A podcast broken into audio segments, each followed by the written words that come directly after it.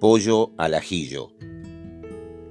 No sé en qué momento el negro se convirtió en blanco, pero lo cierto es que solo frente al espejo descubro el paso de los años.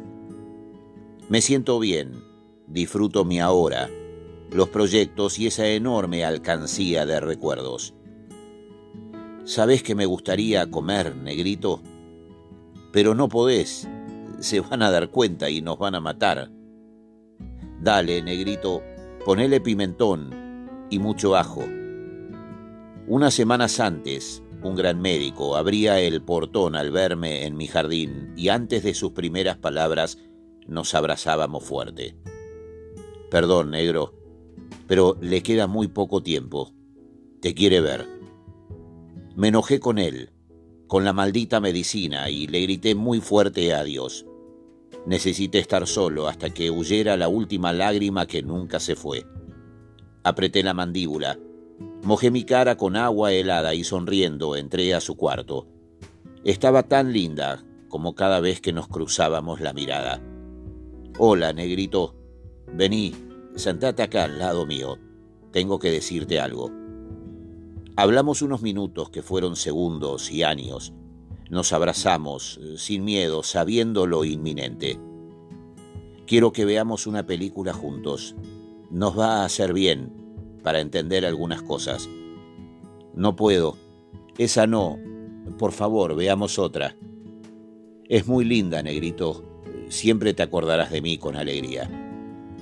No recuerdo cuántas veces apreté los dientes, pero terminamos de verla y aún hoy la sigo amando. Nuestra primera casa de recién casados estaba pegada a la mía de soltero. Camila no tenía dos años y Matías había nacido a mediados de junio. Solo le pido a Dios que me permita conocer y poder tener en mis brazos a tu hijo, negrito. Estoy convencido que aunque entonces recién nacido, Matías sigue teniendo marcadas a fuego en su memoria la mirada y caricias de su joven abuela, Tata, en aquel Don Torcuato de calles de tierra de 1992. El olor a ajo se sentía por todo el barrio en esa noche de agosto. Esperé que no hubiera nadie más que cómplices y nuestros perros para dar inicio al gran banquete. ¿Cómo olvidar su sonrisa enmarcada en esos pocitos tan divinos de su cara vientana? Me senté a su lado, apenas separados por la bandeja con esos platos generosos, unas rodajas de pan fresco y dos copas de vino tinto barato. Volvimos a hablar de la película, de nosotros y de nuestro futuro. Qué rico está esto, negrito. Me costó dormir esa noche y las que siguieron hasta el 7, eh, cuando decidió partir.